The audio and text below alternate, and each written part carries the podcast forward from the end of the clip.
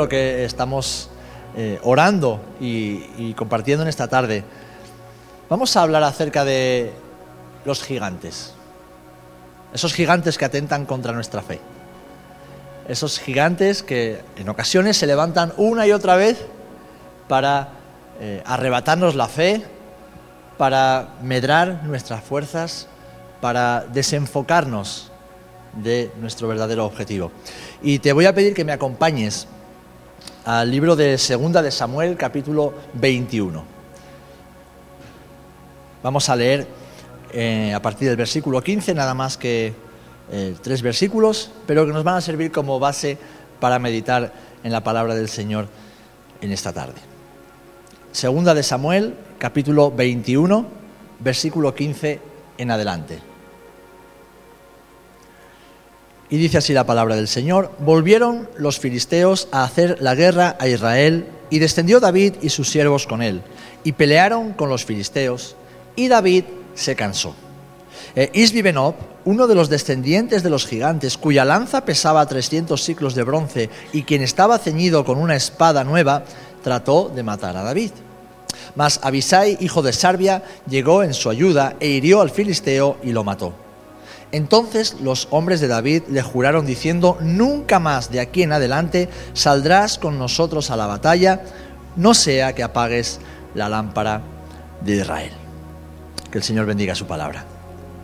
Fijaros, dice que David se cansó y que este gigante, que era descendiente de los gigantes, es decir, este gigante era familiar, era descendiente de Goliat, ese primer gigante que David mató cuando era un jovencito, se levantó para vengar a su antecesor. Y pudo más que David. David era un hombre ya mayor, había peleado muchas batallas, sabía cómo vencer al gigante, pero en esta ocasión dice que David se cansó y tuvo que ser ayudado por, su, eh, por uno de sus generales. Vamos a extraer algunas eh, enseñanzas, algunos principios que son importantes, porque Sabéis, todos tenemos gigantes en nuestra vida. ¿eh? Todos tenemos áreas ¿eh? que se levantan de tiempo en tiempo eh, y que intentan hacer tambalear nuestra fe. Para los hermanos de los que estábamos hablando hace un instante, tal vez sea el temor, puede ser el miedo, ¿verdad?, a, perder la vida, el miedo al sufrimiento, el temor a, perder el hogar, el trabajo, a que le hagan daño a un familiar, a alguien muy querido. Y para nosotros el temor puede ser un gigante. ¿eh? El miedo puede ser eh, un gigante que, produce ansiedad y que trae dudas a, nuestra vida. Pero sabéis, Jesús en la cruz, antes de morir, dijo algo. Algo que es, de alguna manera, una declaración de victoria y de cumplimiento. Jesús dijo, consumado es. Consumado es lo que vine a hacer, lo he hecho. Y con esa declaración Jesús estaba diciendo, he vencido por mí y por todos aquellos que crean en mí. Una victoria total y definitiva. Es verdad que el coste para él fue incalculable, ¿eh? lo perdió todo por nosotros. El resultado fue definitivo, fue definitivo, total y absoluto. Y las consecuencias fueron gloriosas la libertad y la victoria sobre la muerte y el pecado para aquellos que creyesen y confiaran en su palabra. Ahora, volviendo al gigante, a veces creo que todos nos sentimos o nos encontramos en esa situación de decir, vale Señor, yo creo que tú lo hiciste de una manera definitiva y total, pero en mi vida no siempre lo experimento. Esa victoria y esa libertad que recibimos en Cristo, no siempre la vivimos diariamente. ¿Y tú alguna vez te has preguntado por qué? ¿O no te haces este tipo de preguntas? Yo me las hago constantemente. Señor, ¿por qué si lo que tú prometes es verdad y yo lo creo, no siempre lo experimento? No siempre lo vivo de una manera total y absoluta. Bueno, en primer lugar, y lo vemos en la historia de David, esto nos pasa porque dejamos escapar a los gigantes moribundos. En ocasiones, los gigantes que se levantan contra nuestra vida y nuestra fe, no, no terminamos con ellos. No, no acabamos definitivamente con ellos. Sabemos que Jesús nos prometió una vida plena y una vida abundante. Lo vemos en Juan capítulo 10. ¿eh? Una vida plena, una vida abundante, una vida donde dice que de nosotros brotará un manantial de aguas vivas. ¿eh? Un manantial que brotará para vida eterna. Jesús nos prometió, como dice también en el Evangelio de Juan, capítulo 8, libertad. Conoceréis la verdad y la verdad os hará libres.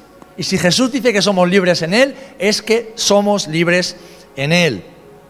Él sufrió lo que nos tocaba sufrir a nosotros para que ahora nosotros pudiéramos disfrutar ¿eh? de esa libertad y de esa vida, donde no hay lugar para el temor, no hay lugar para las dudas y no hay lugar para el pecado. Jesús vino, vivió en santidad, en justicia, murió, padeció y resucitó para proveer de una vida plena para cada uno de nosotros. Lo creemos, ¿verdad?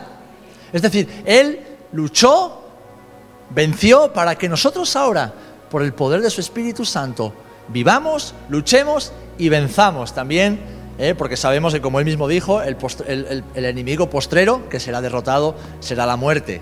¿eh? Nosotros moriremos físicamente, pero sabemos que resucitaremos con Él. Ahora, mientras estamos en esta vida, debemos luchar, debemos batallar, debemos eh, vencer las batallas diarias, porque sabemos que la guerra ya ha sido ganada por el Señor. Ahora, sucede que cuando los gigantes se levantan en nuestra vida, y todos tenemos algunos gigantes, pueden ser, como he dicho, el temor, las, dudas, el miedo, pueden ser pecados, pueden ser viejas cosas de, la vida pasada que aún no hemos soltado, pueden ser una manera de pensar, la superficialidad, el amor al dinero, a las cosas terrenales, bueno, cada uno sabe cuáles son sus eh, gigantes. Pero como decía, a veces nos pasa que cuando este gigante se levanta, nos levantamos también en el nombre del Señor, batallamos y vencemos con la ayuda del Señor, pero lo dejamos escapar. No terminamos definitivamente con Él. Y entonces nos preguntamos, cuando ya pasa el tiempo y de repente aparece de nuevo, ¿qué es lo que pasa? ¿Por qué siempre estoy con lo mismo?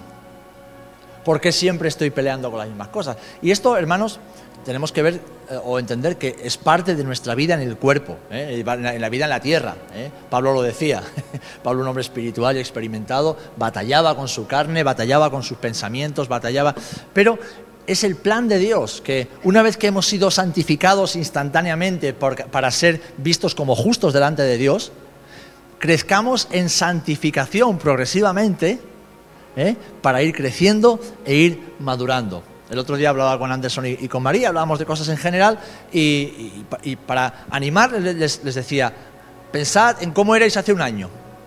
Pues evidentemente no, no, eran igual de lo que, son ahora.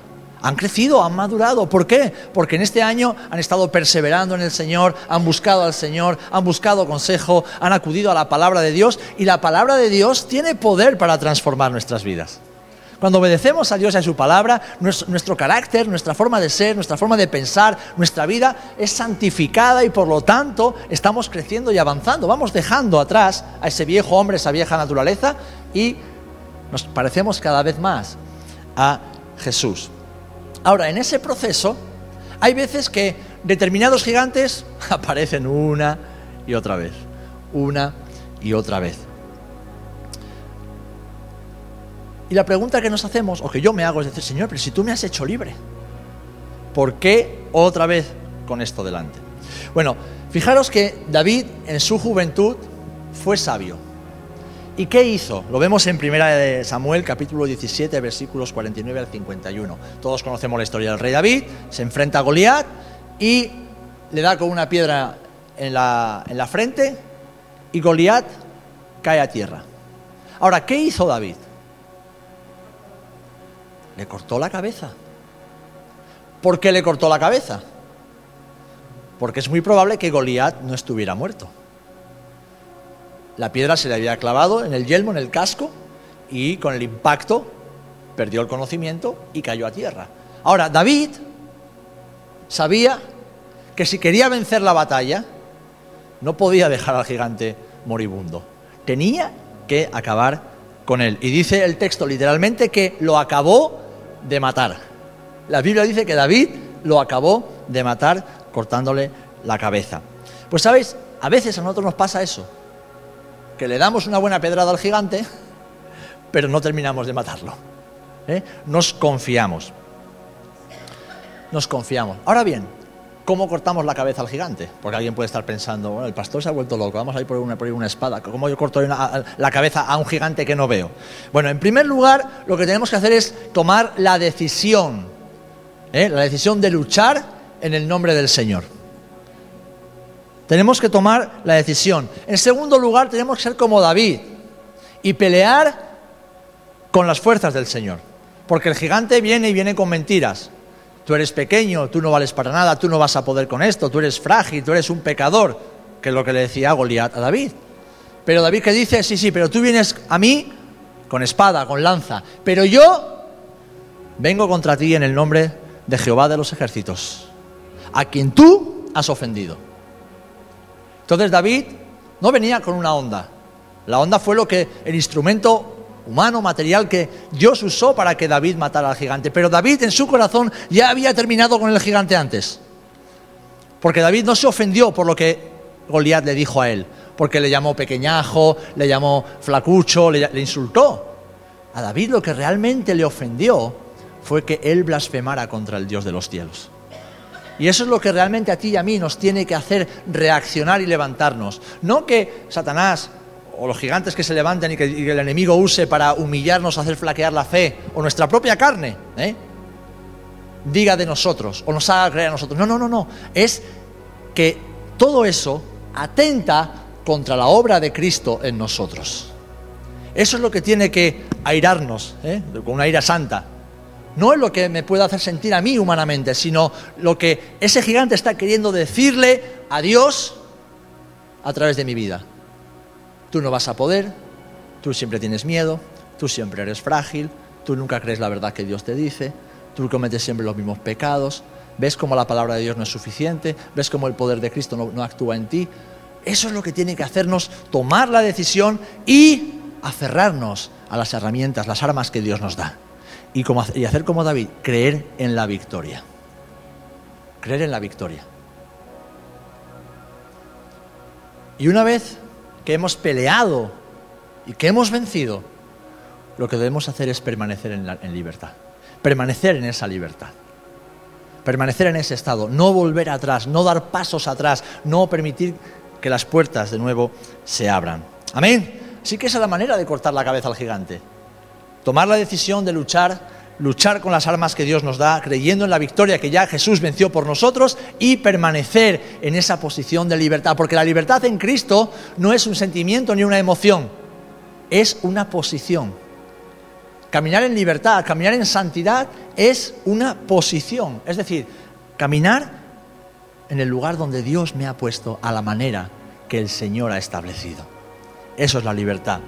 Entonces, ¿cómo hacemos esto? Pues a veces, como dice Santiago 4.7, resistiendo. Dice, someteos a Dios y resistid al diablo y él huirá de vosotros. Hay momentos en que hay que resistir, ¿eh? hay que plantarse, aguantar y resistir. Pero como vemos también en Primera de Corintios, cuando nos habla acerca de la fornicación, nos habla acerca de la idolatría, nos habla acerca, Primera de Timoteo, acerca de las pasiones juveniles, a veces ¿qué tenemos que hacer? Huye, huye, huye. En este caso, huir no es de cobardes, huir es de sabios. Huir es de sabios. ¿Cuántos hombres y mujeres se han quemado en el infierno por estar demasiado cerca de la línea de riesgo? No, no, pero yo soy un hijo de Dios, Dios está conmigo, yo soy fuerte. Y al final, Satanás, que anda como un león rugiente alrededor buscando a quien devorar, los atrapó de la patita, los llevó a su terreno y acabó con ellos. Aquí el único fuerte es Cristo. El único que tiene poder para hacernos vivir en victoria y en santidad es Jesús. Y Jesús nos dice que a veces resistamos, sí, pero sometidos a Dios. Y en otras ocasiones que huyamos, que nos alejemos, que no tengamos nada que ver. Es una forma de permanecer en esa libertad y por lo tanto de cortar la cabeza al gigante para que no se vuelva a levantar nunca más en nuestra vida. Amén. Así que debemos hacer como David, hermanos, cortarle la cabeza. ¿eh? Cortarle la cabeza para que no se vuelva a levantar. Pero en otras ocasiones también sucede que además de dejar ir al gigante moribundo, o al gigante o al, al enemigo moribundo, no conquistamos toda la tierra. Estamos usando la analogía de David y ahora vamos a usar la analogía del pueblo de Israel. Nuestra tierra prometida no es la vida aquí en la tierra, ni siquiera siendo salvos. Nuestra tierra prometida es la nueva Jerusalén. Pero, pero, cuando Cristo vino a nosotros, lo reconocimos como Señor y Salvador de nuestra vida, nos arrepentimos de nuestros pecados y nos comprometimos a caminar con Él, Él escribió nuestros nombres en el libro de la vida. Es decir, la Nueva Jerusalén ya tenemos una morada que Jesús está preparando para nosotros. Ahora, en esta tierra, Dios está conquistando terreno en nuestra vida. Una vida que ha sido sellada por el Espíritu Santo y que nosotros voluntariamente le hemos entregado y se la debemos entregar cada día. Piensa en esto. Tú no eres igual hoy de como eras ayer, ni hace un año, ni hace diez, ni siquiera de, mucho menos de cuando conociste a Jesús. ¿Por qué? Porque tu santificación fue momentánea en el momento en que le entregaste tu corazón a Cristo arrepintiéndote de tus pecados. Ahora, tu santificación es progresiva. Es decir, Dios va conquistando terreno en tu vida progresivamente, conforme a tu voluntad de entregarle esas áreas de tu vida que cada día le vas entregando. Eso es parte de esa santificación progresiva en nuestras vidas. Y debemos tener esto en cuenta porque a veces, a veces, creemos que por el hecho de ser salvos ya todo está hecho. Ya el Señor me ha salvado, ya soy una persona sana, soy libre. Dios te ha salvado. Tu nombre está escrito en el libro de la vida. Tu vida le pertenece a Cristo. Pero ahora tú cada día tienes que voluntariamente y conscientemente entregarle todas las áreas de tu vida a Cristo. Tienes que permitir que Él con su amor conquiste cada área de tu vida. Porque si ya la obra se, hubiera manifestado de manera plena en tu vida, ya no pecarías. Ya no tendrías malos pensamientos. Ya no dudarías en ocasiones de lo que Dios va a hacer o cómo lo va a hacer. No tendrías esos conflictos internos ni conflictos con otras personas. Serías un hombre o una mujer perfecta y por lo tanto te hubiese pasado como a Elías o a Enoch.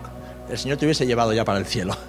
Si estamos aquí es que la obra de perfeccionamiento aún no ha concluido, ¿verdad? Es que aún el Señor tiene que seguir trabajando en nuestra vida para prepararnos para ese momento en el que estemos delante de Él en la Nueva Jerusalén.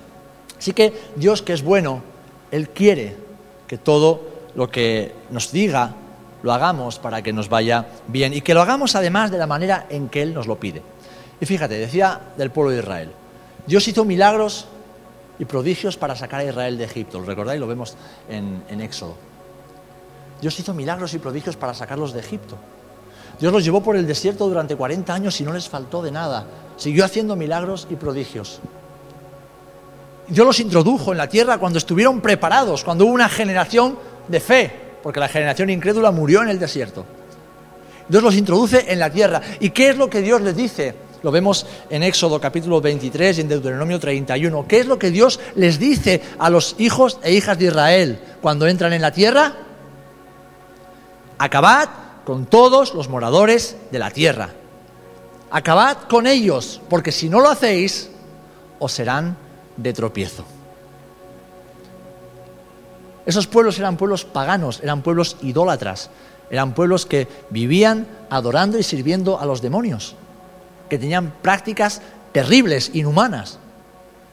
Y Dios sabía que Israel era su instrumento para traer juicio sobre esos pueblos y para cumplir su promesa, la promesa que le dio a Abraham de que le daría esa tierra a él y a su descendencia.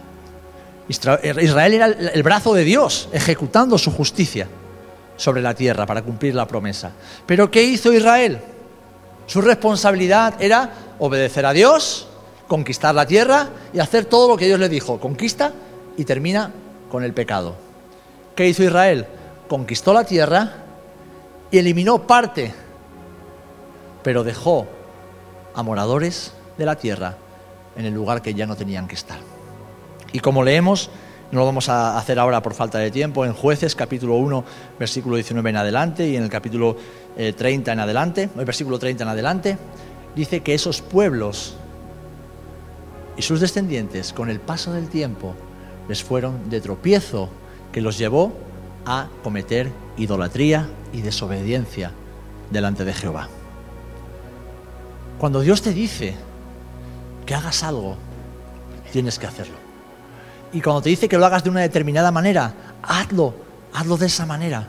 Si no dejas, si dejas tierra sin conquistar, si dejas áreas de tu vida donde el Señor no es el Señor, si hay áreas de tu forma de pensar, de tus sentimientos, de tu alma, de tu voluntad que no están sometidas aún a la voluntad de Dios, el gigante se levantará una y otra vez, una y otra vez. Y para animarte, quiero decirte que esto no es una cosa de hoy y para siempre, es un proceso, ¿eh? es un proceso.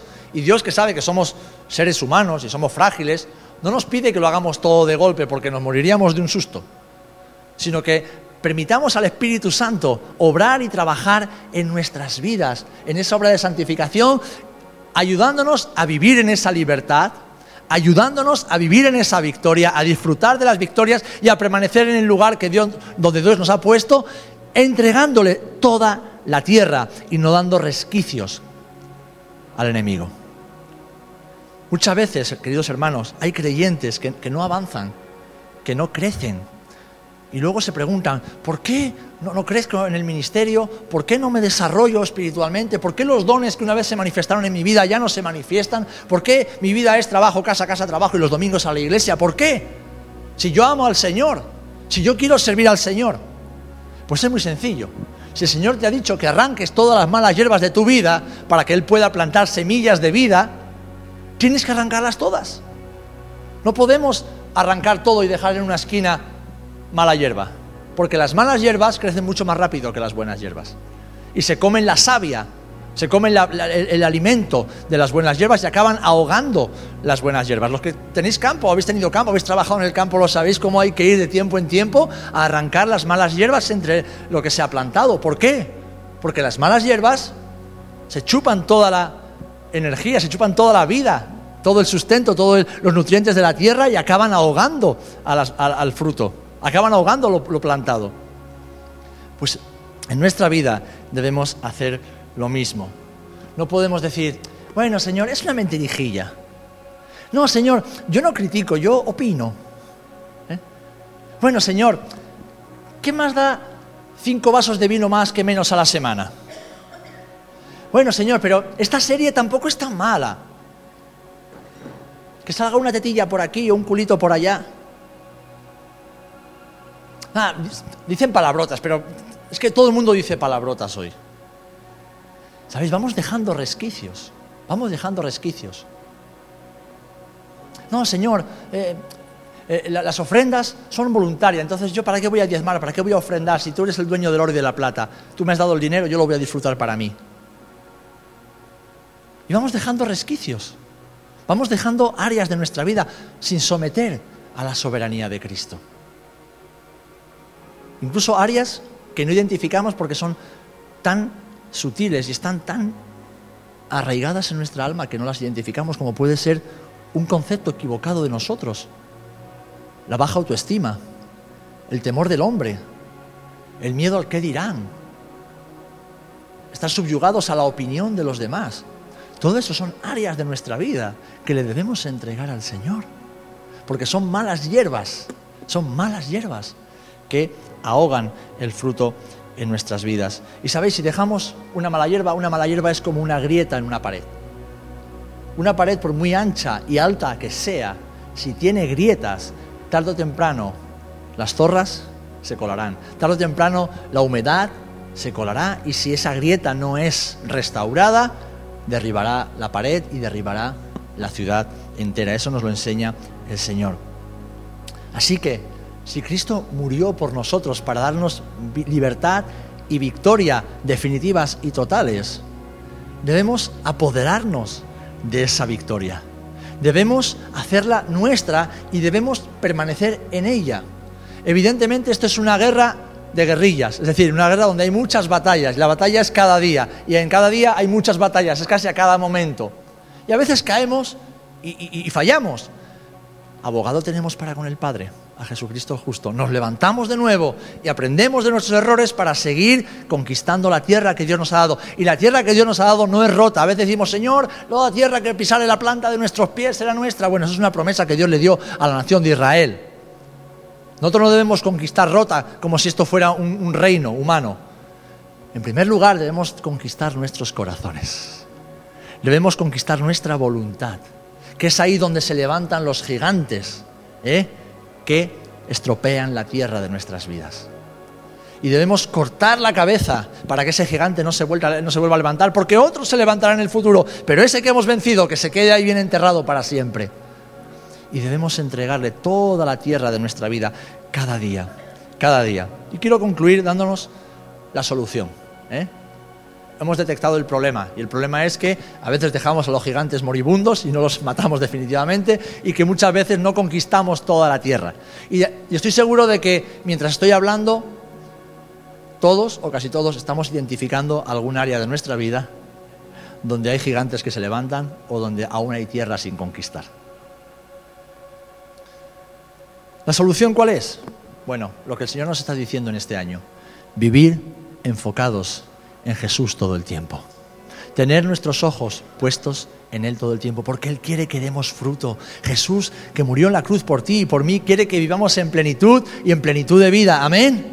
Él quiere que vivamos en libertad, Él quiere que vivamos en victoria, que disfrutemos de esa victoria cada día de nuestra vida que no vivamos avergonzados, que no vivamos eh, acosados ni, ni, asediados por esos gigantes, no, sino que vayamos derrotando cada día, en cada batalla diaria, venciendo y dando testimonio de la victoria que el Señor nos ha dado. ¿Por qué? Porque la victoria es del Señor, Él pelea nuestras batallas, amén. Y debemos permanecer en esa victoria creyendo a su palabra, porque su palabra nos hace libres. Y debemos permanecer en esa palabra. ¿Y cómo vivimos enfocados en Jesús, en victoria y en libertad? En primer lugar, en obediencia. En obediencia. En Primera de Samuel leemos también el versículo en el capítulo 15 que la desobediencia a los ojos del Señor, aparte de que trae consecuencias terribles para nuestra vida, es idolatría. Es como adivinación. Es lo mismo consultar a los muertos. Fijaros qué grave lo ve el Señor ante él la desobediencia. ¿Por qué? Porque nuestra mayor y mejor adoración es obedecer a Jesús, obedecer al Señor. Así que lo primero que debemos hacer cada día es obedecer a Dios. En segundo lugar, permaneciendo en su verdad. Permaneciendo en su verdad. Si su verdad nos hace libres, permanezcamos en la verdad de Dios, que es su palabra. Amén. Permanezcamos en esa palabra de vida, en esa palabra de verdad. Después debemos hacerlo con humildad, debemos vivir con humildad.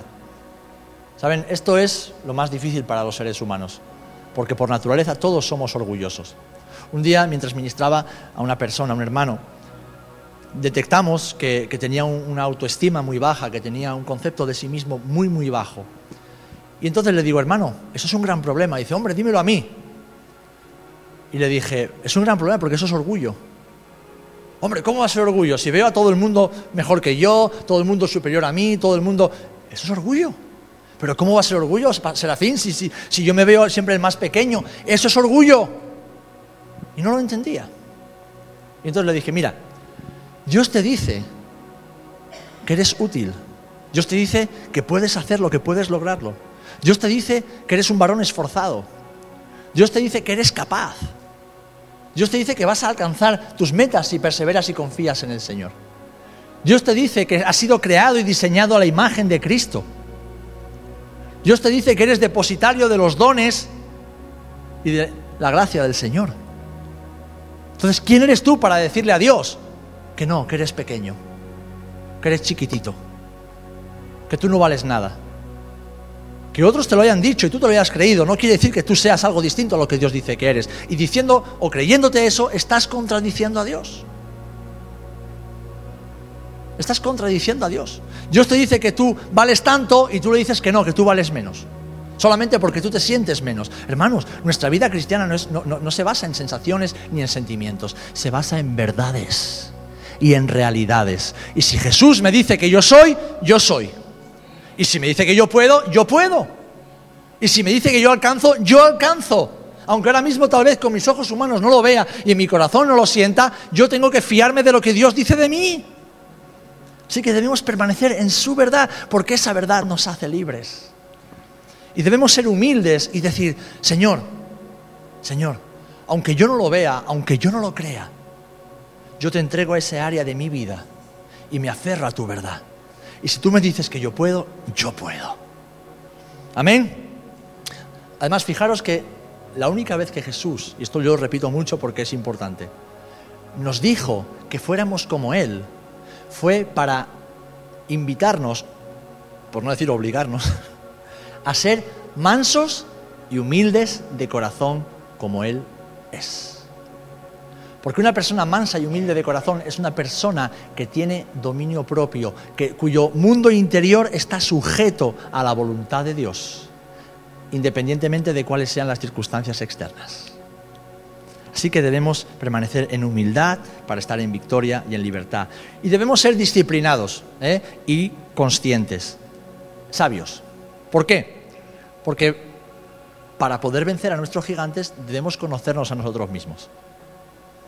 Porque no todos tenemos los mismos gigantes, no todos tenemos las mismas debilidades, no todos hemos tenido eh, la, misma historia de vida, ¿eh? ni el mismo trasfondo, cada uno llegamos al Señor de una manera. Pero debemos conocernos, debemos saber en qué áreas flaqueamos, debemos saber en qué áreas somos frágiles, somos fuertes, eh, en qué áreas nos cuesta más o nos cuesta menos y aprender, aprender de nuestros errores para con la disciplina necesaria. Porque ¿a quién le encanta levantarse todos los días a las 4 de la mañana a orar? A muy poca gente, ¿eh? Ni a las 4, ni a las 5, ni a las 6, ni a las 7. Pero debemos ser disciplinados. Disciplinados para apartarnos de aquello que nos hace daño. Disciplinados para guardar nuestra, nuestra mirada, nuestros oídos, para guardar nuestros pensamientos, para guardar nuestros corazones. Debemos ser disciplinados y permanecer en el lugar donde Dios nos ha puesto. Debemos estar siempre alerta, siempre alerta. Debemos estar siempre velando. La palabra nos dice velad, velad, velad. Debemos estar siempre alerta, no podemos descuidarnos. ¿Cuántas veces nos tomamos vacaciones espirituales? Y luego nos va todo patas arriba. Ah, esta semana no voy a orar mucho. Eh, la, la, Biblia ya me la sé. ¿Para qué voy a estar todo el día con la Biblia? Ah, un día que no la leo. ¿eh? Este domingo no voy al culto. Mejor me quedo en casa que estoy cansado toda la semana trabajando. Me lo merezco, ¿eh? Me lo merezco, me lo he ganado. ¿eh? Una semanita de vacaciones espirituales.